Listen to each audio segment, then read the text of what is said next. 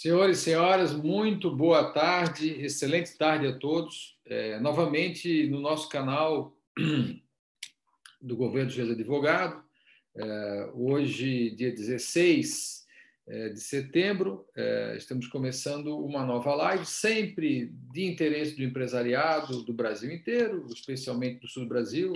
Temos aqui o gaúcho, aí, o professor Anderson Trautmann, e, e, o representante dele, dele, dos gaúchos de Santa Catarina, a doutora Karen, aqui tem uma República de Gaúchos de Santa Catarina, é, é quase uma filial do Rio Grande do Sul. mas vamos falar um pouquinho de uma coisa séria. Estou tentando dar um ar mais leve, mas a reforma tributária é uma coisa muito séria que vai bater na porta de todo mundo, do mais pobre, do mais rico, de tudo que é do Brasil inteiro, né? porque é um, é um problema que nós temos, a complexidade da forma de pagamento de tributos e a forma como, como se distribui esse pagamento. Né? A gente nunca enxerga bem o quanto que essa caneta tem de caneta e quanto tem de tributos, de impostos, que a gente chama. Né? Então, isso é uma coisa importante, e a reforma pretende isso, é, deixar mais claro o que é de quem, né? É, mas estamos no meio dessa caminhada. A pandemia deu uma, deu uma atrasada no, na, na caminhada da reforma tributária, mas como os índices estão, graças a Deus, diminuindo bastante, é, deve ser retomada nesse mês aí de meados, segunda quinzena de setembro, outubro, deve ser retomada a força total, a discussão das propostas, e eu acho importante a gente a gente divulgar, divulgar isso. Nós todos aqui trabalhamos para muitos empresários no sul do Brasil inteiro, então é importante que a gente comece a divulgar, a falar, cooptar as pessoas para que elas opinem. Né? Sem opinião, o Estado não, não tem uma democracia. Então, Boa tarde, muito obrigado a todos. Meu nome é Murilo Governo dos Reis, advogado da área empresarial, e a nossa proposta é defender o empresário brasileiro. Doutora Karen, se apresente, por favor.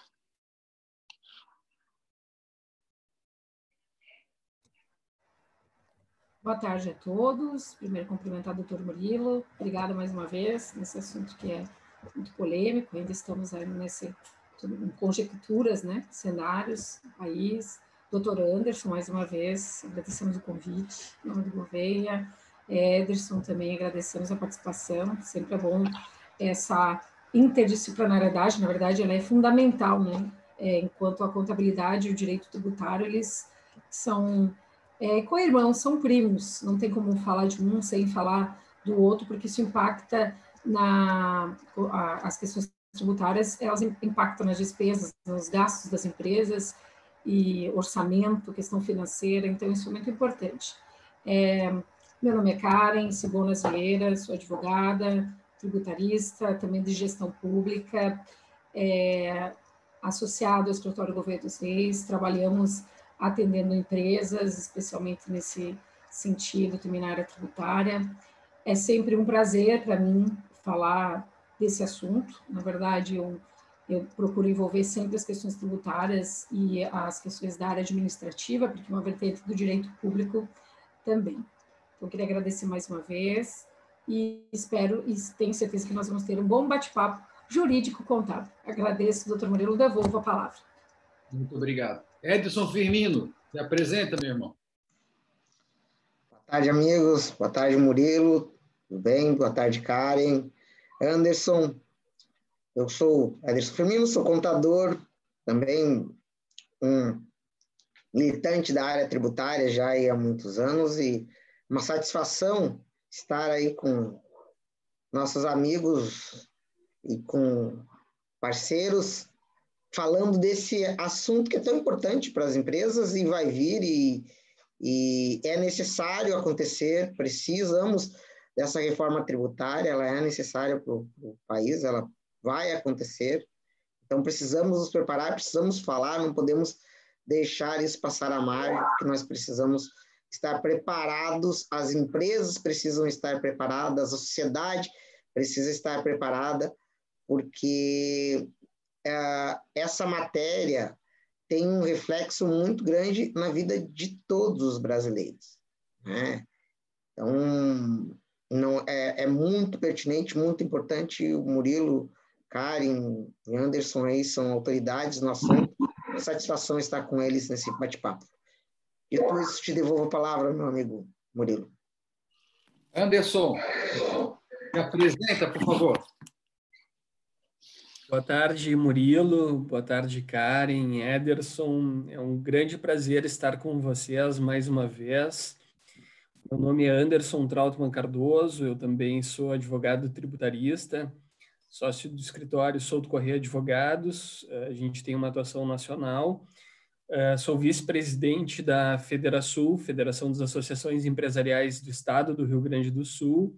Junto com o Murilo, participamos do comitê jurídico da nossa confederação, CACB, e ao longo desse, dessa participação, nós temos nos dedicado, não é, Murilo, de uma forma bastante intensa na interlocução com o Congresso Nacional em relação a todas as reformas e especialmente agora em relação à reforma tributária. Uh, eu não sou tão otimista quanto o Murilo. Desde a nossa última conversa, em um mês, né, tínhamos uma expectativa talvez de, de termos avançado mais do que avançamos. Tivemos novidades aí com a, a reforma administrativa vindo a debate tivemos poucas novidades em relação à proposta do governo federal, né? já tínhamos o PL 3887 e agora ficamos apenas nele. Então, um pouco, eu acho que tem vários, vários temas aí para a gente abordar ao longo do nosso debate. Então, agradecer mais uma vez pelo convite e que tenhamos um, um debate profícuo aí ao longo da próxima hora. Gente, é, eu queria finalizar aqui a introdução, o agradecimento, e já vou aproveitar, já vou passar a palavra para o Anderson é, fazer um desenho do, do, do, atual cenário na visão dele, né? Mas queria agradecer realmente, assim, são três pessoas que eu considero, no Brasil, bastante inteiradas do assunto. Né? Não vou chamar de grandes conhecedores, porque acho que isso pega mal né, na, na rede hoje em dia. Mas a Karen, o Anderson eh, e o Ederson conhecem bastante da área tributária há muitos anos. Né? Então, essa caminhada que vem lá de longe consegue fazer, criar uma visão do futuro mais pé no chão, mais, mais palpável, mais, mais crível, né? porque isso implica em muitas empresas tomarem decisões. Né? Se vão tributar daqui para diante distribuição de lucros, dividendos, por exemplo, das empresas, isso já requer, por exemplo, só pegar um pequeno detalhe de um todo, né? já requer uma preparação antecipada disso. Né? Enfim, então são tantas decisões que tem que tomar para viabilizar a empresa. A defesa do empresário brasileiro depende grande parte dos contadores e dos advogados tributaristas, nesse momento da reforma tributária. Então, realmente, muito obrigado e é de sincero de coração, doutora Karen, Anderson, Ederson, realmente digo isso para que todo mundo que estiver olhando, gravando, prestando atenção, saiba da qualidade que vai ser falado aqui. Aqui não são é, palpites, são opiniões, e aí tem uma grande diferença. Professor Anderson, dê a sua ideia, sua visão, né? Eu, sou muito otimista, às vezes otimista demais, né? Eu, eu, eu, vivo muito no Congresso, fazem 20 anos que eu vou quase mensalmente para Brasília no Congresso, Senado, Câmara, enfim, superiores, eu, eu, eu, vejo o movimento deles, né? E recentemente o, o presidente Paulo Guedes falaram que e o, e o, e o Maia, né? Que é uma, é uma figura importantíssima na reforma tributária, falaram que vai andar ao mesmo tempo a reforma administrativa e a reforma tributária. Nós sabemos que é uma coisa muito difícil mas se os três estão combinados que vai andar, vai andar. Até de repente andem mais rápido, né? Como são muitas coisas para resolver. E no, no modo virtual facilita um pouco, diminui um pouco os debates, facilita um pouco as lideranças é, tomarem a frente disso aí. Né? O que, que tu acha, professor Anderson? Murilo, eu acho que tu tens razão no sentido de haver um alinhamento, né? Uh, falamos isso na última oportunidade, até com alguma profundidade, detalhando um pouco de cada proposta. Uh, eu também sou um otimista, eu gostaria muito de termos uma reforma tributária aprovada neste ano. E na interlocução que a gente tem no Congresso Nacional, o sentimento é que nunca houve um ambiente tão propício para isso. Que a gente está vendo, na verdade, é um ambiente político que vem se conturbando ao longo do, dos últimos meses. Uh, falamos, eu acho que uh, em torno de um mês atrás, e tinha uma perspectiva do próprio governo federal vir com a sua proposta de reforma tributária na íntegra, né? Seriam quatro propostas, tu tocas numa importante, que é a tributação de lucros e dividendos. uh, e vimos que parou na primeira etapa, que foi o PL uh, da CBS, né, a Contribuição sobre Bens e Serviços. A comissão mista da reforma, uh, que apenas recordando aqueles que nos assistem, tínhamos originalmente duas propostas apresentadas no Congresso Nacional, uma na Câmara e outra no Senado e ambas as casas acordaram em fazer, em elaborar um único texto a partir da constituição dessa comissão mista, integrada por senadores e deputados. Ela retomou os trabalhos e continua uh, ordinariamente se reunindo. Amanhã, quinta-feira, às 14 horas, para quem tiver interesse, tem mais uma reunião da comissão mista com a Frente Nacional dos Prefeitos, por exemplo. Então, os, os trabalhos seguem. E qual é o objetivo? O objetivo é chegar naquele texto final. Essa proposta do governo federal, né, o, PL 3887, ele também veio com uma, um regime de urgência.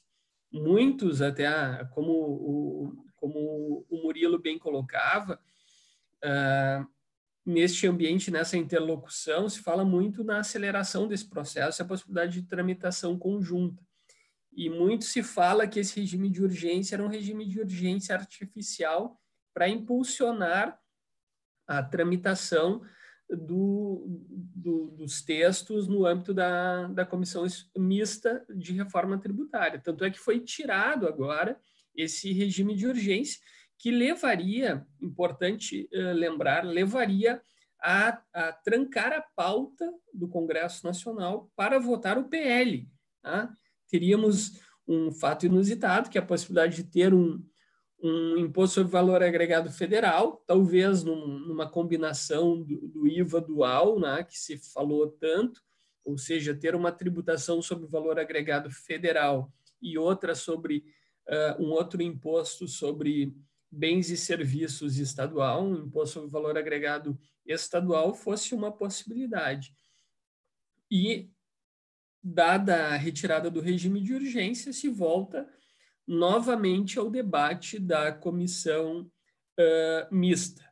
Então, esse debate de acelerar o processo federal ou, ou tramitar o todo, ele acabou sendo travado. Né? Uh, aquela expectativa de poder podermos ter algo aprovado em nível federal. Lembrando que o tempo de transição do Imposto Federal da, da Contribuição de Bens e Serviços, sobre bens e serviços, a CBS, ela é de seis meses. Então, ainda que ela fosse aprovada agora, ela só entraria em vigor em meados do ano que vem. Então, tudo isso uh, leva a crer que não há interesse aqui em fazer algo que não seja alinhado. E esse alinhamento, ele tem um fato novo que é a reforma administrativa, o que eu reputo correto, não é? Lembrando que um, um, a reforma administrativa é para ver o tamanho da conta, né? e a reforma tributária é como eu vou pagar a conta. Então, uh, de fato, ter o tamanho da conta é fundamental para se fazer uma reforma tributária. Uh, e neste contexto, a vinda da reforma administrativa, ainda que haja, que exista uh, vontade de tramitação conjunta, a gente sabe da dificuldade política de se fazer isso. Recentemente vimos um, um, talvez um distanciamento do ministro da Economia e do presidente da Câmara dos Deputados. Né? E isso certamente vai prejudicar a tramitação da reforma tributária, pelo menos nas propostas do governo federal. Sabemos que o presidente Rodrigo Maia tem uma predileção pela PEC 45, uh, mas o Senado é, em alguma medida, é necessário que seja pro, protagonista numa reforma que trata de tributos estaduais, especialmente. Então, não dá para se desenhar hoje um cenário tão claro quanto há um mês atrás, quando estava, estávamos todos alinhados. Né? Se tudo aquilo que tivesse sido colocado um mês atrás tivesse ocorrido, nós teríamos todas as propostas do governo federal na, na mesa, teríamos aí condições de ter um, um cenário mais claro, lembrando que os impactos eles são significativos, né? Falando de, de não apenas de CBS, né? A contribuição sobre bens e serviços, ela alarga a base, ela aumenta a carga tributária, especialmente no setor de serviços, e não é diferente no IBS da PEC 45. o IBS da PEC 45, lembrando, muito rapidamente, o, a, a, a, contribuição sobre bens e serviços reúne quatro tributos, PIS, COFINS e PIS, COFINS de importação, num único tributo, uma contribuição sobre bens e serviços, e a alíquota uh, que hoje uh, tem um patamar máximo de 9 passa para 12. Tá? Então, teremos aí uma possibilidade. Para serviços é 13, então de 3 uh, para 12 é um impacto significativo. O grande argumento do governo federal é a possibilidade. São dois os principais argumentos. Primeiro, tira-se o tributo da sua própria base, então, hoje temos, tivemos já discussões travadas no judiciário sobre outros tributos sobre os quais incidem PIS e COFINS, acaba essa sistemática. E o segundo argumento é o argumento de que há crédito financeiro. Quer dizer isso? Tudo que for uh, pago uh, para o desempenho da operação, teoricamente, teria, geraria direito ao crédito. É, só que são dois argumentos que valem, mas especialmente para quem tem crédito, obviamente, a ser gerado e deduzido do valor final, o que não é o caso de setores como o setor de tecnologia, setor de serviços, que serão violentamente impactados com essa medida, olhando só para o chamado IVA federal, né? Se, se formos no caminho do IVA dual. E se formos no caminho da PEC 45, nós temos também um alargamento de base de cálculo, porque ela, ela uma modificação do nosso sistema de competências, ele parte para um sistema de competência aberta, ou seja, não é mais prestar serviço definido em lista uh, uh, da lei complementar, que vai incidir o ISSQN, não é circulação, operações relativas à circulação de mercadorias sobre as prestação de serviços de transportes e telecomunicações que vai incidir o ICMS, mas sobre serviços em geral, qualquer, e sobre bens, tá? qualquer. Há uma extensão e direitos. Então, há uma extensão extremamente ampla aqui. Lembrando que a CBS incide também sobre intangíveis, assim como incide sobre intangíveis o, o, o, o, o IVA estadual, né? Do IBS se for implementado. Então, tanto a CBS quanto o IBS têm uma ampliação gigantesca da sua base. A CBS traz um incremento de alíquota. o IBS também se estima em 25. Então, tudo isso gera uma necessidade de acomodação, porque o impacto em dois, nas duas alterações sobre o setor de serviços ele é extremamente gravoso. E aí, trazendo ao lado, se nós não colocarmos na mesa todas as propostas, ou seja, como bem uh, tu lembraste, Murilo, a questão de tributação de lucros e dividendos, nós teremos uma avaliação parcial. Se, se aprovarmos, por exemplo, uma reforma e depois viermos com tributação ainda de, que, que redunde no IBS, e depois ainda viermos com a com uma proposta de aprovação de um, de um imposto sobre circulação financeira, por exemplo, de movimentações financeiras, e mais uma tributação de lucros e dividendos, a gente muda o patamar de carga tributária violentamente, especialmente para o setor de serviços. E com tributos que são cumulativos, como é o caso de um, de um tributo sobre movimentações financeiras. então, manhã... esse é o pano de fundo, né?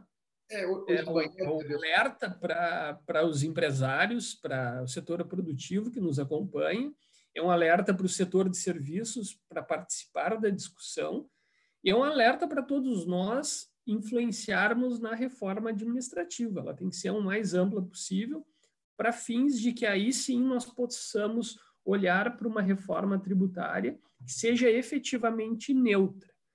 Porque não é demais lembrar que tanto o governo federal quanto as duas propostas de emenda à Constituição que estão na comissão mista se propõem como neutra, mas de neutra nós estamos vendo que pouco tem.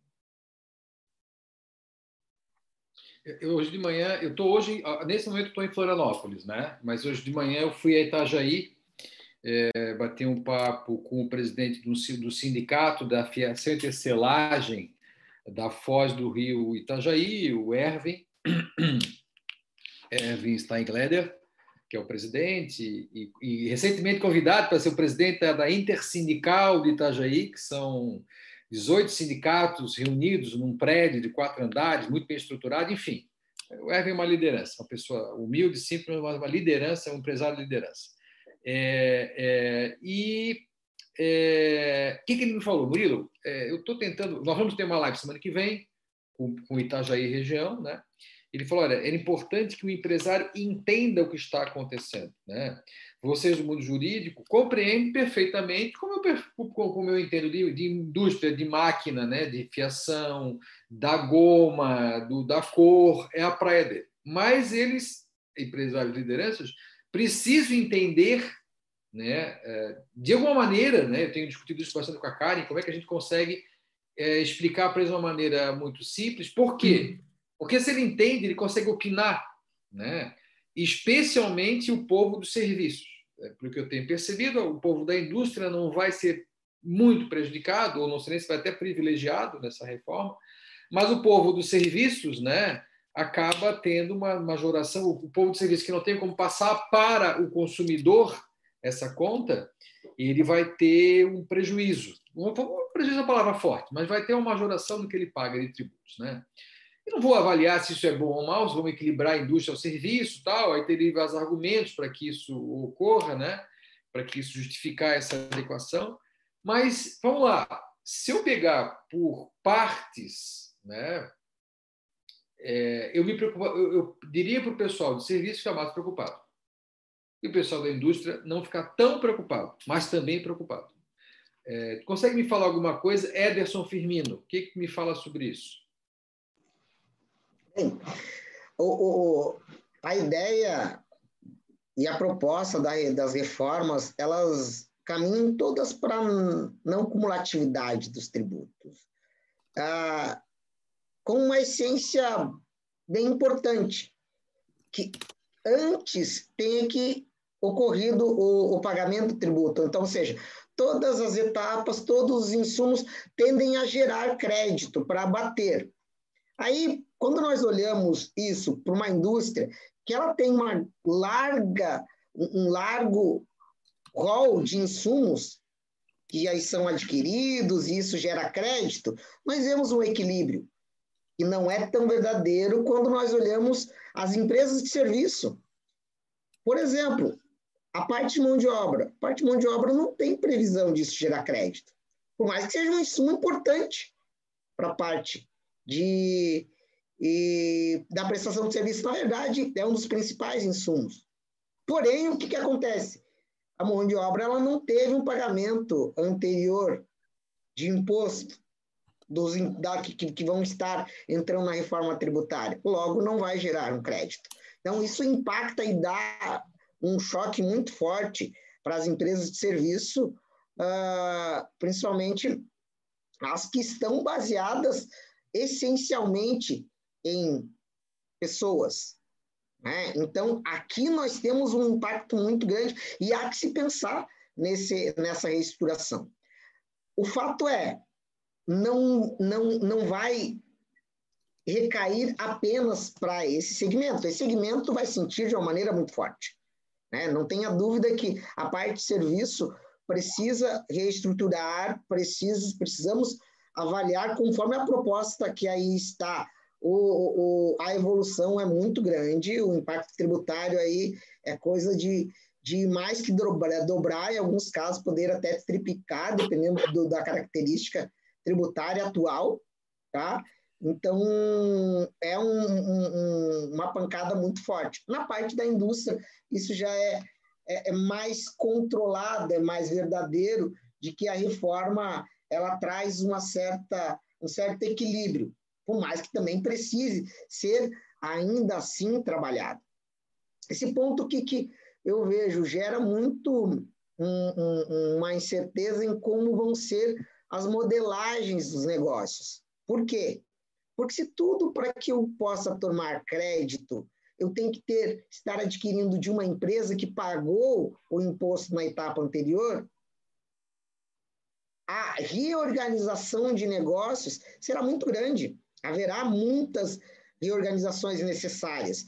E essas reorganizações não são simples, e daí envolve e impacta toda, toda a cadeia produtiva. Então, eu vejo uh, com uma certa atenção à parte de serviço, vejo que a própria indústria tem que iniciar e tem que pensar na preparação de como reestruturar ah, as suas operações, o que, que precisa ser trabalhado, desde a etapa de contratação até a etapa final de entrega de produtos, porque tudo, toda essa organização é que vai buscar e vai trazer potencial oh, justiça tributária, porque sem essa organização pode ter uma severa elevação da carga tributária para as empresas.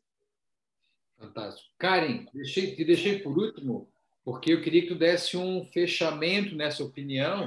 A gente sempre decidiu fazer blocos durante o ano menores, porque a gente podia falar aqui três horas, né? Mas isso ia acabar cansando o ouvinte. A gente sempre faz um bloco de uma hora, uma hora e quinze, Lá em dezembro voltamos na conversa para ir atualizando empresários. A gente vai ter uma segunda-feira aqui em Itajaí, se a gente pode falar assim, né? Cada um vai estar no lugar, mas enfim, é para o povo de Itajaí. Mas é importante sempre atualizando, né? Eh, as pessoas incluindo eles nesse grupo de debate, de discussão, de reclamação, de trazer a dor do empresário, que a gente possa falar com o nosso deputado, nosso senador, para que eles levem para a tribuna essa dor e fique uma coisa sob medida para o empresário, né? para, o Brasil inteiro. Karen, dê a tua opinião, por favor. Bem, doutor Murilo, obrigado por ter me deixado por último. Ele sabe que eu falo bastante. Né?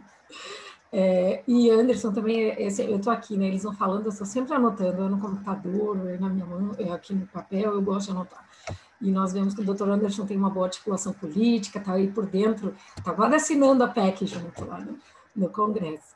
Então, o Ederson também, nós, cada uma sua vertente, que é a vertente contábil, as empresas vão ter que se preparar. E aí eu puxo um gancho também para que o, o, o Ederson falou, eu também tenho algumas coisas anotadas aqui, mas é, é bom utilizar. É que a empresa, e aí o senhor falou do Erwin, que é o presidente, né, que eu acredito que nós assistindo também, que eu nos comentários aqui do YouTube, mas é importante que as empresas saibam de uma coisa, é, tenham essa premissa estabelecida e dentro da, da contabilidade tem um princípio que é chamado princípio é, da entidade.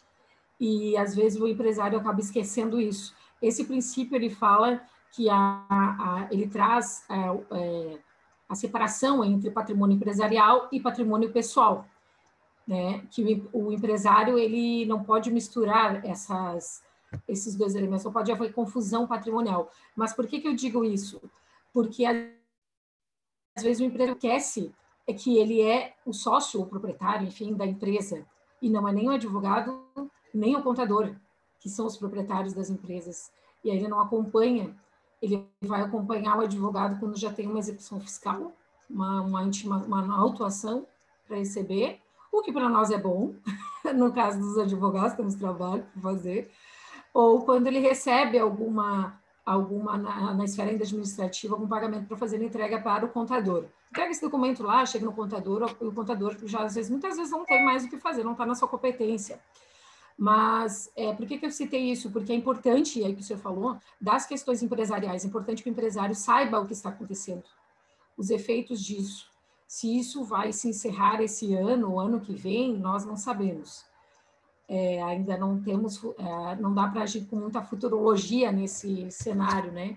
Porque é, é, é, nós temos que ir com o pé no chão. Nós estamos falando de recursos financeiros, de despesas, de valores, e isso impacta especialmente nos empresários, mas mais ainda nos consumidores, porque essa conta ela vai para os consumidores, né? A empresa ela passa esses valores para os consumidores e nós estamos falando de consumidores que, nesse período, inclusive da, de tempo de pandemia, estão perdendo o seu poder de compra por conta da sua renda.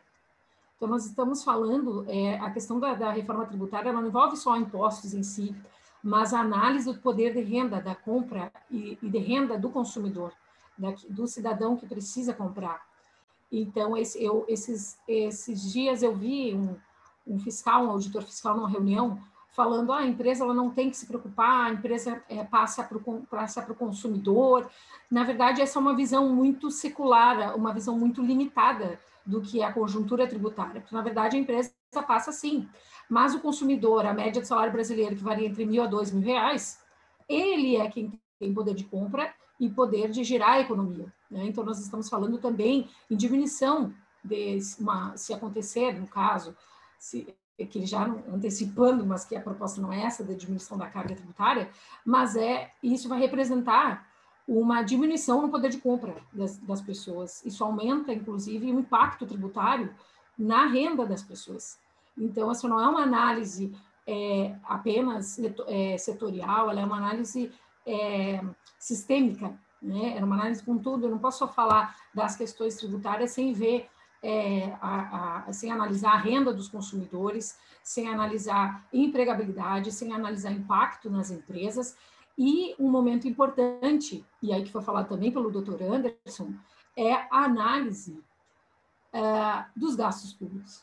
Não há como se ter. O, o professor Ives Gandra, numa, eu comentei até com o senhor numa live que eu, eu tive, eu, eu consegui assistir, inclusive estava na presença também do doutor Fábio Pugliese, que é daqui de Florianópolis, é, sobre a administração pública. Não tem como se falar em orçamento público, em, em discutir a reforma tributária, sem discutir, sem diminuir os impactos no Estado. Nós temos um Estado, eu falei isso na primeira live, um Estado assistencialista, né? e quanto mais ele for assistencialista e quanto mais o Estado prestar serviços que não são da sua natureza primária, nós estamos falando de segurança, saúde, educação, é, nós teremos uma carga tributária que ela não vai diminuir. Isso é uma realidade. Enquanto, vou lhe dar um exemplo, o Estado de Santa Catarina, mais de 50% da, do orçamento é destinado para a folha de pagamento de servidores inativos. Isso é um, nós estamos falando de, do impacto muito grande no orçamento. E isso está repercutindo na Previdência, né? uma reforma de Previdência dos servidores. Isso eu falo no âmbito aqui do Estado, mas óbvio que isso é, isso é uma análise nacional, né? federal, nacional. Então, não há como se falar em reestruturação, em reforma tributária, sem falar dessa reforma administrativa. O professor Ives Granda falou sobre isso, eu estive acompanhando, e essa é uma análise que ela tem que andar ou paralela ou, muitas vezes, antecipada à reforma tributária. Nós precisamos saber o quanto custa para o Estado, para saber onde a carga tributária pode aumentar, ou em que setor, ou, ou ela pode diminuir ou aumentar. É, então, não há como se falar em gastos públicos, em, em, orçamento público, sem se falar em gastos públicos. Isso é uma necessidade. Né? É, quando nós podemos ver, é, comparar, por exemplo, a uma tendência, talvez, desse governo, enfim, não falando de política partidária, mas né, do que se encaminha, é, nós temos um exemplo aqui simples, né, no município de Florianópolis, do que se transformou, por exemplo, o aeroporto. Quando ele foi terceirizado, passou para uma empresa, empresa europeia, e é, o tipo de serviço que está sendo prestado, a reforma que foi feita. Então, quando o Estado ele, é, ele começa a sair é, de gastos específicos, é, as coisas parece que começam a fluir, andar. E isso faz parte da economia. Muitas vezes tem um equilíbrio econômico, é, é, tem que ter um equilíbrio na balança. Quando o Estado começa tomar um assistencialismo que talvez não é dele, como um todo. É, o serviço, muitas vezes, ele, como ele é burocrático, mecanicista, não tem concorrência, e aí está se falando até na privatização dos próprios Correios, né? Então, é, muitas vezes fica estagnado. Não tem aquela, aquela máquina girando como é na iniciativa privada. Então, esse é um elemento que está, sim, sendo analisado e acredito que essas duas reformas, elas vão andar. Agora, não sei qual termina antes, mas elas são é, interdependentes. Na verdade, é, isso é nossa casa, né? Nossa casa é assim. Então, não tem como você, é, a não ser que fique o vermelho, mas óbvio, se você faz um orçamento, você sabe quando ganha, mas sabe os seus gastos. Se você quer manter aquele tipo de vida, aquele nível social, você precisa, então, buscar mais recursos financeiros, né? Ou se desfazer de bens para isso. Bom, mas isso é um pouco óbvio, mas eu acho que é necessário falar, porque não é só nós que estamos falando aqui, isso é uma pauta geral os tributaristas estão vendo isso, né? Não dá, não dá para falar só da área tributária, não. Os dois, as duas situações caminham em conjunto. E voltando, então, agora, na, questão pontual das reformas, o doutor Anderson falou das PECs, a PEC 45, que, digamos, é, a PEC 45 é o, o tem sido é, tratada um pouco mais pela mão, assim, né, que é, foi uma proposta do CECIF, do Bernardo Api, economista, é, a proposta 110, que era do deputado Rauli, foi trazida, então, pelo Congresso, e essas duas propostas foram iniciais. É, e agora nós temos essa proposta da PEC de emenda constitucional. E aí nós temos uma proposta em nível de infraconstitucional, é, projeto de lei, que traz, então, os, a, que, vamos dizer, fatia essa reforma tributária, faz por blocos. E o primeiro bloco é, então, unir as, as contribuições sobre o faturamento, PIS/COFINS. É, mas antes disso, e aí e, falando dessa união do PiscoFins, aí nós teremos, então, numa segunda etapa, ontem ainda estava retomando esse assunto, uma segunda etapa IPI, IOF, uma terceira etapa análise, sim, é, a possibilidade está sendo avaliada desde 95, salvo engano, nós não temos mais tributação sobre lucros e dividendos no país. Isso está sendo analisado, há possibilidade disso ser feito. As empresas e os empresários precisam ficar atentos nisso porque isso faz parte de um planejamento tributário, é feito desta forma. É, então, por quê? É, não fazendo juízo de valor, mas fazendo uma análise do, que acontece de forma real e, e, é legal. O funcionário, então, ele ganha, dando um exemplo, o funcionário ele ganha 10 mil por mês. Ele vai uma alíquota de 27 por meio do imposto de renda, INSS no limite, faz a contribuição sobre a folha, a cota patronal e, e a sua cota à parte. E aí nós estamos falando do empresário, por exemplo, uma estrutura totalmente legal, planejamento tributário, que faz, então, somente retiradas de prolabore, de mil reais por mês. E isso não é tributado, é isento. Aí, de, de seis em seis meses, ou conforme a, a, a estrutura social, o contrato social da empresa, ao final do ano, de mês em mês, ele distribui lucros e dividendos nas, em casas é, é, de mais de, de cinco zeros. E isso não é tributado. Então, há uma, para quem defende essa, essa possibilidade, é porque há um, uma desconformidade entre aqueles que contribuem, e aí nós estamos falando de imposto de renda, por exemplo, e entre aqueles que não contribuem. É, então, para quem defende essa possibilidade, essa é uma pauta que está sendo analisada pelo governo federal nessa, nessa digamos, é, fatiada reforma tributária que foi proposta pelo governo federal. Então, essa é, é uma das possibilidades. Por quê? Porque a reforma, as três reformas, ou elas trabalham nisso, elas falam em transparência, neutralidade, ou seja, que é tentar manter a carga, é tentar manter uma carga tributária existente, não aumentar. Mas uma, uma das coisas que se trabalha nas três possibilidades de reforma tributária, e elas vão muito, nesse momento, elas não, estão trabalhando em reforma tributária, estão trabalhando em reforma sobre bens e consumos. Tanto a PEC 45, a 110 e o CBS ele vai trabalhar nessa esfera, bens e serviços, bens, é, é, bens de consumo e serviços. Então, essa reforma é para esse momento. Mas a tendência do governo federal é trazer uma reforma, sim, mais ampla.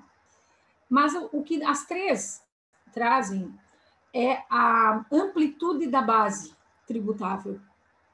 E aí que entra a questão do serviço. Por quê? É, a, a indústria é, segundo dados da, da Federação de São Paulo, por exemplo, ela é tributada entre 40% e 45%, a carga tributária dela. E a carga tributária de outros setores é menos que 30%. O cenário do país, aí o que acontece? O cenário do país, inclusive neste momento, é um cenário de falta de competitividade, é, de falta de competitividade internacional, exportação. É uma das justificativas. Então, a questão da indústria então, quando eu dissemino, quando eu amplio a base tributária, eu consigo com que outros setores que não eram onerados agora vão ser mais onerados. Eu não estou falando aqui se eu concordo ou discordo, estou falando que qual é a, a, a ideia do que vai acontecer. Então, quando eu amplio essa base tributável, eu consigo diminuir os impactos de um lado e aumentando do outro. Então, para quem defende que isso é possível, e é, é, no sentido de que não há diferença do porquê o setor de serviços tem uma carga tributária menor do que o setor da indústria. Mas, de forma interna, nós estamos falando do setor de serviço corresponde à maior parte do PIB deste país. Então, é uma estrutura muito forte para que não entre essa carga tributária tão pesada no setor de serviço, porque ele representa a maior parte do PIB no país. Mas, ao contrário, há interesses de que a indústria e o comércio exterior ele se fortaleça e haja competitividade no Brasil. Então, eu fiz essas algumas, ah, é, algumas pesquisas sobre isso e, e, vejo que essa é uma das justificativas, o porquê desonerar a, a parte industrial e passar essa base para, para o setor de serviços. Aí, o que acontece, que foi falado, é que o setor de serviços não tem, por exemplo, é, insumos para, de forma, para que ele possa, então, compensar esses insumos.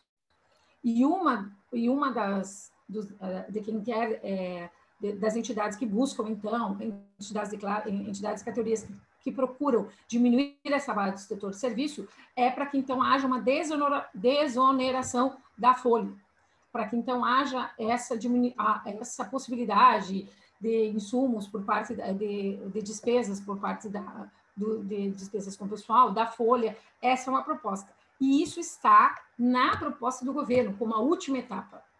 E qual é a última etapa? Desonerar a folha, desonerando a folha, mas em paralelo a isso, na quarta ou quinta etapa, é onerar os, a, a, digamos, a economia digital, a parte da economia digital. Eu não sei se isso vai ser um retrocesso é, para que na, né, no desenvolvimento tecnológico, é, considerando é, essa parte do governo, eu não sei se isso ainda vai representar uma falta de incentivo à parte tecnológica.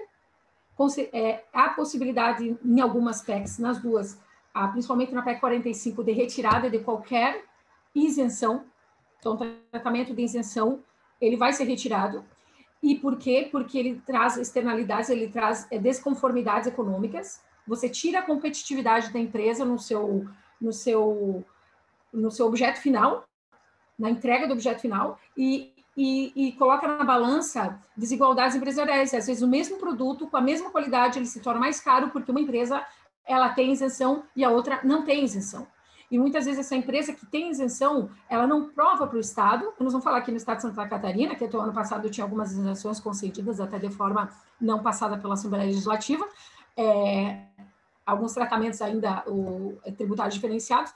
E, e essas isenções, elas provocam uma falta de competitividade ou melhor, ela coloca em nível desigual, por conta de uma isenção que muitas vezes não é justificada. Ela é, é na prática. Qual é o retorno para o Estado, qual é o retorno para a sociedade daquele tipo de isenção. Então, isso nas PECs também há possibilidade de ser retirada. A PEC 110 ela trabalha com uma possibilidade ainda de não retirar a isenção, de trazer um benefício para alguns setores da economia, em trabalho com, na área de saúde, na área de educação, então, alguns tratamentos diferenciados.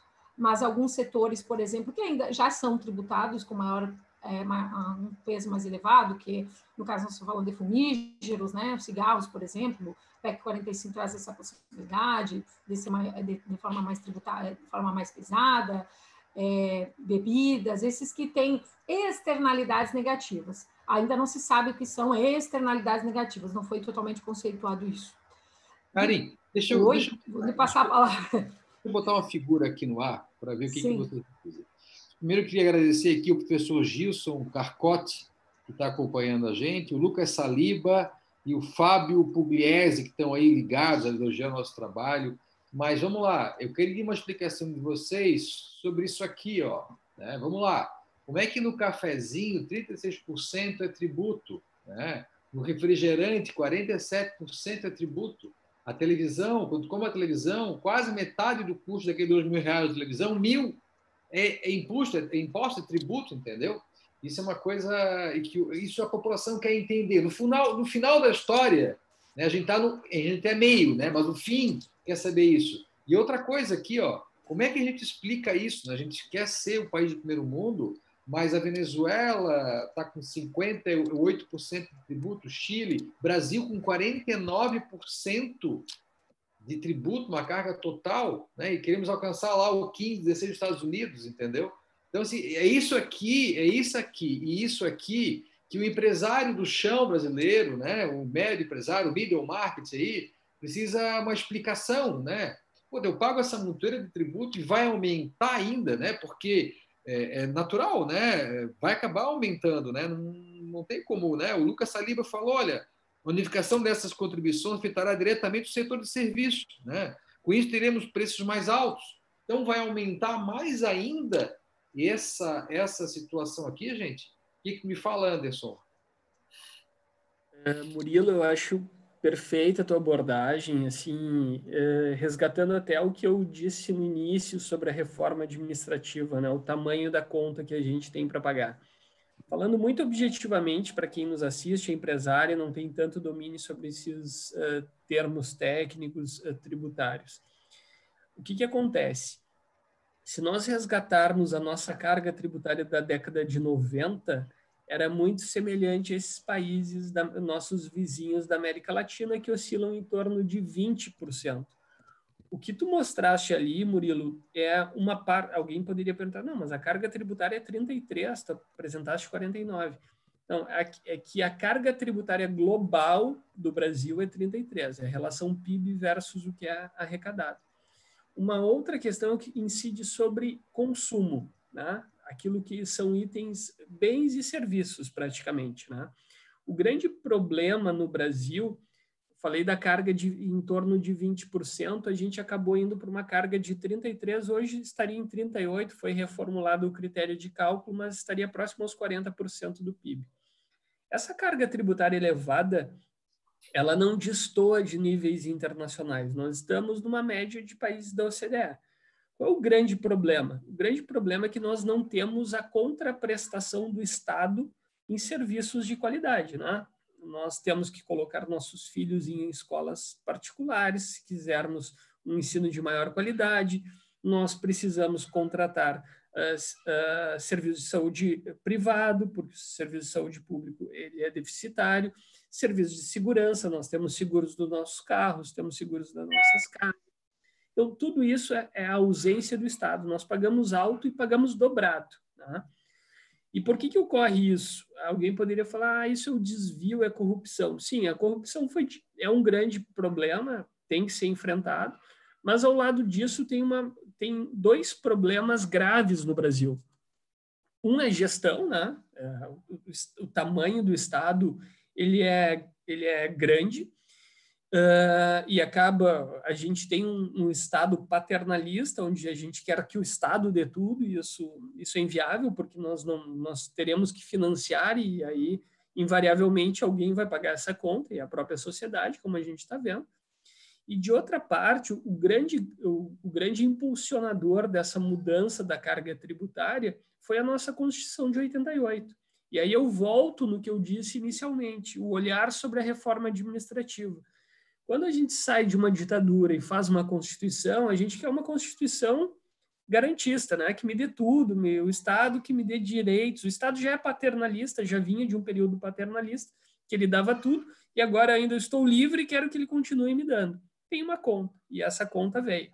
Então, quando a gente olha para uma reforma administrativa, como eu referi inicialmente, nós temos que olhar com esse viés de enxugar o Estado privatizar, diminuir o tamanho do Estado, porque se nós fizermos isso, a conta é menor. Uhum. Ao lado disso, Murilo, nós temos um grande problema, que é o problema do custo de arrecadação. Não apenas no Brasil a carga tributária é alta, mas o sistema é burocrático, de modo que para recolher essa carga tributária alta, eu ainda pago mais do que o meu concorrente, tá? o que se fala em competitividade internacional, ou seja, o outro uh, competidor do Chile que tu mostraste ali, ele pode até ter uma carga tributária semelhante. Não tem, tem inferior, mas pode ter uma carga tributária global semelhante. Mas é, é simples o sistema para pagamento. Eu não preciso. Uh, peguem o exemplo do IPI. IPI é um, o regulamento do IPI é um, é um mar de, de tem alíquota 0,5, não, mas aí é, a água é com gás ou é sem gás? A, o, o produto, o, o a, a, a máquina que produz a, a água é máquina que produz água com gás ou sem gás? O, se eu troco uma, um determinado item, eu mudo de alíquota 1 para 10. Quer dizer, a discussão que eu gero nisso é gigantesca. O custo de transação, que se chama, é gigantesco. Nos coloca, então, por isso que nós somos quase o último de 190 países, né? É, estamos na posição 184 de 190 países no, no Doing Business Internacional. Então, esse, esse aspecto é importante, Murilo, para quem nos ouve, porque esse é um ponto que há consenso entre todos. Todos. Perguntar para o município, perguntar para o Estado, perguntar para a União, perguntar para o contribuinte, perguntar para o advogado, perguntar para o contador, todos são unânimes em dizer tem que simplificar. Então, esse é o grande, essa é a grande mola propulsora da reforma. Porque com isso nós tiramos um custo da economia, tiramos um custo do empreendedor e colocamos esse valor na economia. Então, esse, essa é a grande visão quando se fala em simplificação. E simplificação tem que vir junto com transparência. O que quer dizer isso? Tem que ser claro o valor que eu recolho. Não posso ficar imposto na base, daí eu tenho que calcular por dentro para saber qual é o valor. Não, não pode, tem que ser transparente. E a transparência gera também uma revisão de benefícios fiscais, porque tem benefícios fiscais que não são transparentes. Quando a gente isenta o, a, um determinado item que é geral, né? vamos dar um exemplo, ou dou uma redução de base, ou dou um crédito fiscal presumido, que tudo no final é redução do valor a ser pago, só termos diferentes, e são em larga escala, nós não temos dimensão de quantos afeta. Então, essa é a necessidade de transparência, que eu não apenas uh, simplifique o sistema, mas permita uma transparência para identificar uh, aonde que ele está sendo alocado e a sociedade poder dizer, poxa, eu não quero mais pagar essa conta para um determinado produto, prefiro pagar para outro. Qual é o resultado que teve esse, esse incentivo? Então, tudo isso para quem nos assiste para olhar com a seguinte percepção a simplificação é uma necessidade. A sociedade hoje não, não aceita mais questões burocráticas porque tudo é mais simples, tudo é mais direto. Então, isso vai ocorrer. Esse é o grande uh, impulsionador da reforma. E baseado nisso, Murilo, eu sou otimista como tu, entendo que vai acontecer uma reforma tributária. Só que, uh, e por conta disso, nós temos uh, mudanças que vão ocorrer ao lado dessa simplificação. E essas mudanças são as mudanças que exigem uma postura mais ativa do, do empresário. Né? Um, para pedir redução de, do tamanho do Estado, para que a conta que venha para ele, não para ele não, né? vem para nós, consumidores, mas que passe por ele seja uma conta menor. Eu dou o exemplo uh, da questão previdenciária. A questão previdenciária é um gargalo do país, mas aqui no estado do Rio Grande do Sul, por exemplo, uh, se, se vocês têm um problema previdenciário, nós temos o pior de todos. Estamos chegando quase no dobro de aposentados em relação a quem está nativo. Então, a gente chega num patamar de previdência aqui, num, num limite que se torna insustentável. E há uma reforma tributária estadual sendo proposta no estado do Rio Grande do Sul, vocês devem estar acompanhando, mas tem propostas de alterações em São Paulo, tem proposta de alterações uh, em, em, Minas Gerais. São vários estados que estão olhando para o seu custo, estados Minas e Rio Grande do Sul, por exemplo, que estão com déficits grandes, olhando já com esse viés de simplificação. Isso vai tocar todos os setores, Murilo. Isso é importante, empresário estar atento a isso. Essa reforma ela vai ocorrer menos, mais dia ou menos dia. Se não ocorrer esse ano, o que eu acho que agora ficou mais difícil de ocorrer, logo em seguida teremos discussões uh, da, da, não só da reforma administrativa, mas também das eleições. Então, uma tendência que se, se fique para o ano que vem a reforma tributária, mas vai ocorrer. Esse, essa é uma certeza, vai ocorrer modificações profundas que vão dar o nome de reforma tributária. Ela pode não vir no todo, pode vir partilhado, pode vir fatiado, mas essas alterações vão ocorrer por esse pano de fundo. E aí é fundamental o empresário estar atento aos impactos para o seu setor dia a dia. Então, esse planejamento, alguém que está planejando, ah, eu quero incorporar uma determinada empresa, tem que olhar para o viés do futuro, da, dos, das tendências de futuro de tributação. Eu vou ter tributação de lucros e dividendos, qual, qual, é o conteúdo da PEC 45 em relação à tributação sobre consumo. Isso é importante. Só lembrando, é muito simples para quem não é afeito à matéria tributária. Nós temos três grandes bases de tributação. Poderíamos falar numa quarta, que é transações financeiras, mas vamos pensar nas, nas tradicionais: renda, consumo e patrimônio. O grande problema do Brasil ele se concentra no consumo. O ICMS, o IPI, que eu falei do regulamento do IPI, o ISSQN, PIS e COFINS, é o que no mundo existe de mais ruim, mais burocrático, mais complexo. E isso gera uma carga tributária que tu bem mostraste, Murilo, extremamente alta e cujo custo para arrecadação ainda é maior. Então, esse é o grande problema que a PEC 45 busca tratar. Ao lado disso, o governo federal disse: olha, se vocês não. Como a PEC 45 trata desses cinco tributos, o governo federal disse o seguinte: e se vocês não quiserem se acertar nos três de vocês, eu vou com a minha CBS só PIS e COFINS. E vocês continuem com a complexidade de vocês. Só que eu vou pegar uma fatia de vocês, eu vou colocar uma alíquota de 12, sendo que o que se estima era 25, sobra 13 para vocês.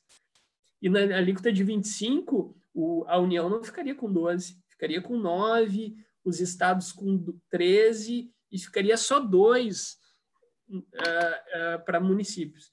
Então vejam, essa é uma discussão que vai vai ser uh, vai andar em algum contexto. Uma outra reforma que é a PEC 110, ela é uma reforma mais global, ela troca ela toca nas três bases tributárias de fato, tanto uh, renda quanto consumo quanto uh, patrimônio. Então, tudo isso, para vocês terem um panorama, assim, eu digo tudo isso para a gente ter um panorama de fundo da complexidade do que, que está mudando eu acho que um, se a gente puder deixar algumas mensagens, a primeira é: vai mudar.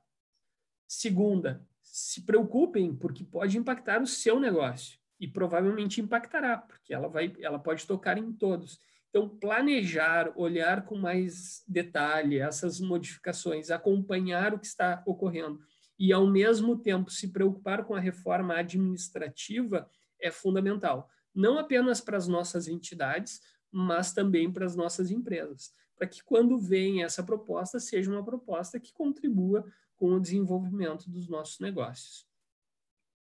Muito obrigado, professor. Ederson, me fala, como é que os contadores estão vendo isso, Ederson? Porque eu acho essa, categoria de vocês tão importante. O Ederson é também empresário e contador, né, experto no assunto. Mas assim, como é que o, o que, que o CRC está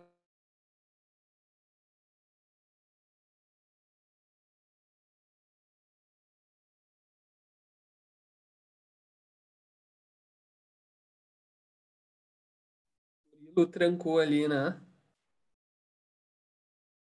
E o Ederson também, Ederson.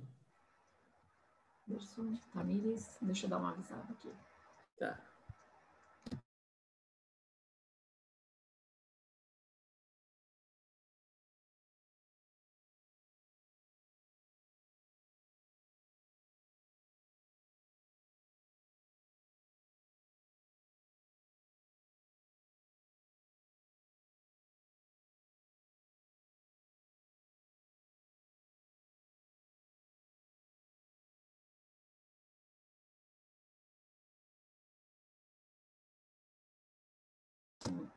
Doutor Anderson, acredito que nós estamos online, vamos trocar mais uma ideia sobre isso. Acho que eles já estão voltando ali. Voltaram, né? Voltando. Esse momento de live, internet, todo mundo... Acontece, normal. É. Voltamos? Contigo a fala. Voltaram. É. Voltamos? Tá. Sim. Ah, bem, gente, quando nós falamos da parte para contadores, Rodrigo Maia cortou. Rodrigo Maia cortou nossa transmissão. Cortou nossa transmissão. Voltamos? Sim. Murilo?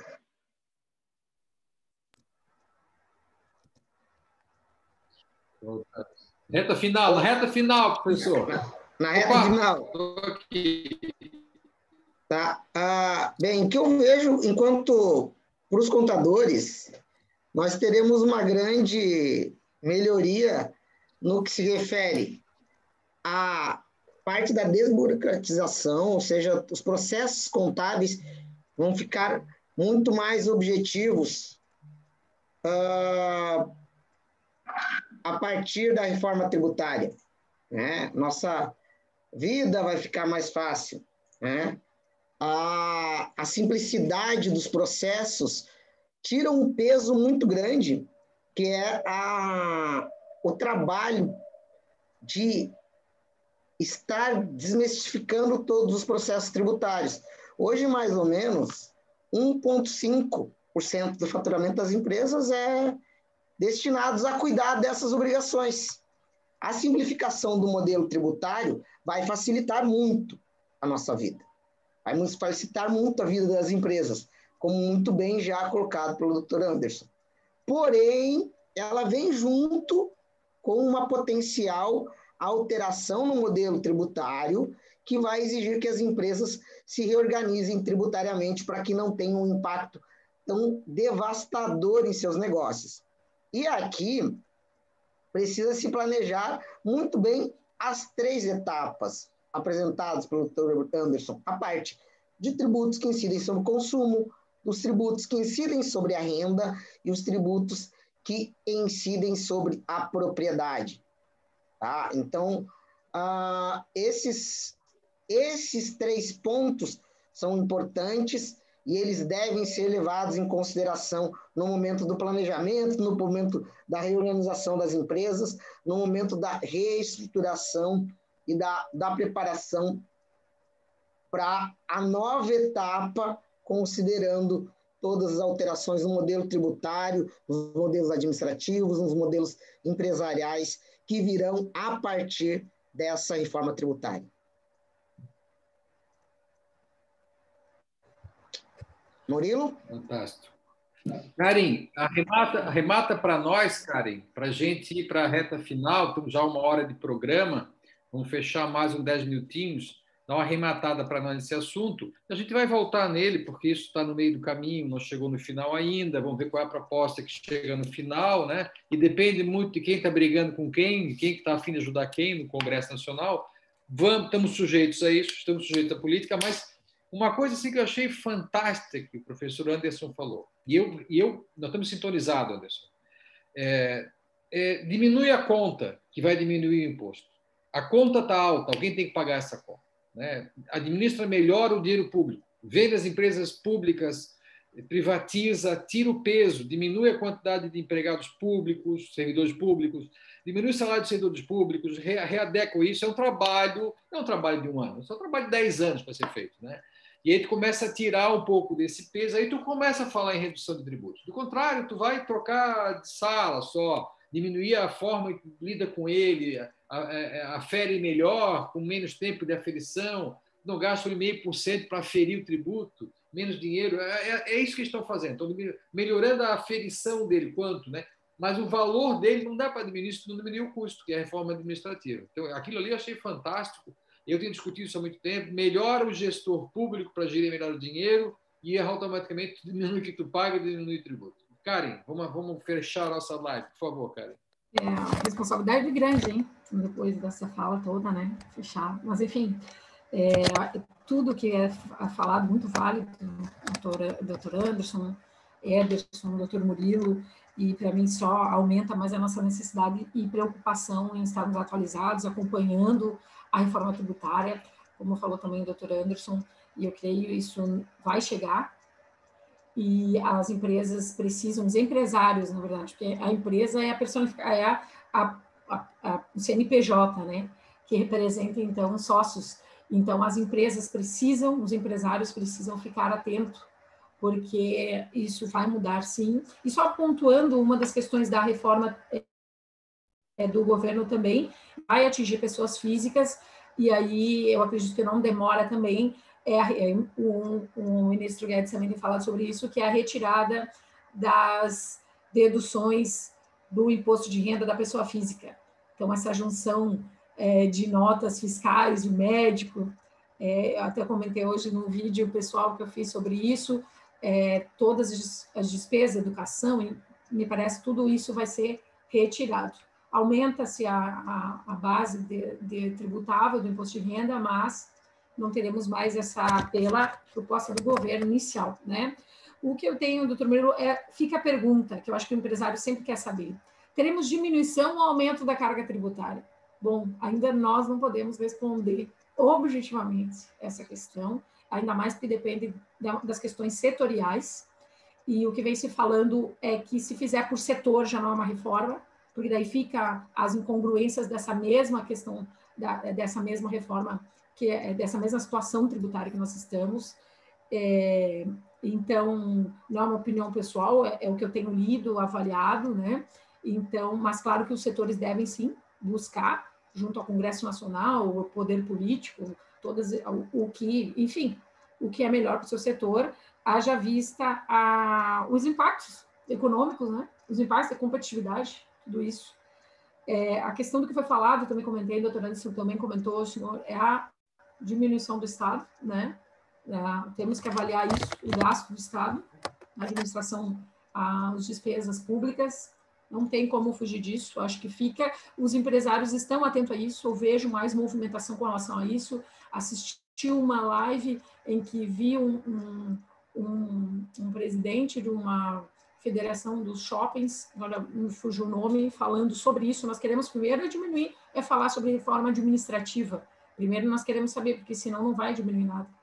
Então, isso é importante, ficam essas questões para serem debatidas até no porvir. No mais, o que fica dessas, o que prevalece dessas, como eu tinha comentado, que é a questão da ampliação da base de cálculo, para que todos possam contribuir, e uma segunda, um segundo, uma segunda premissa da reforma tributária, nos três, nas três situações, é a simplificação da tributação, porque isso acaba que toma muito tempo. O Brasil foi avaliado pela OCDE como um país que um dos que mais gasta, investe ou gasta, despende horas é, para o setor fiscal, em torno de duas horas, é, e isso faz com que os setores fiscais fiquem sempre eu digo, é uma marcha, todo dia uma lei nova, todo dia algo novo, tributo sobre tributo, imposto que, que constitui sua própria base de cálculo, e isso é, traz distorções da máquina tributária, é, na, na, na, esfera tributária, traz necessidades de, é, por exemplo, de, de, compensações tributárias, porque já não se tem na cadeia, na cadeia, na cadeia tributária da produção, por exemplo, há quem diga que não se tem um, um não se tem um, alguns meses falam não se tem um, uma carga precisa do que, do que exatamente se incide em toda a cadeia tributária. Há uma presunção, mas aí nós vemos é muito pedidos, por exemplo, de compensações, de erros de base de cálculo por conta disso. Então, a simplificação, é, o objetivo da, da reforma tributária também é a simplificação, para que o, o contribuinte, para que o empresário saiba aonde, como está pagando, se há alguma divergência, alguma incongruência, alguma irregularidade na forma de, de, estar recolhendo esses valores na forma de pagar tributos. Eu acredito que fica essas questões também, algumas perguntas e algumas considerações sobre isso. No mais, vamos acompanhando Gente, o que vai acontecer. Gente, queria agradecer vocês, já estamos 5, 17, 30, 30 40. O ministro Pazuello, agora oficial do Ministério da Saúde, no general Ministério da Saúde, agora oficialmente, acabou de tomar posse de minuto, está na CNN aqui. Muito obrigado a todos. Voltaremos a falar, espero que final do ano, né? espero que já lá no final do novembro nós temos um passo dado largo aí, vou acabar convocando vocês para uma nova conversa. E vamos continuar aí discutindo o assunto. Eu acho que essa clareza, né, de quais são os tributos, quais são as propostas, acho que a gente tem que botar isso num painel para explicar para o empresário, ficar mais palpável, né? Mas, gente, muito obrigado, meu professor Anderson, professor Ederson, professora Karen, muito obrigado mesmo e voltaremos a falar na caminhada dessa reforma tributária. Muito obrigado a todos. Obrigado mesmo. Prazer, Murilo. Está sempre comigo. Grande abraço. Sucesso. Até mais. Abraço.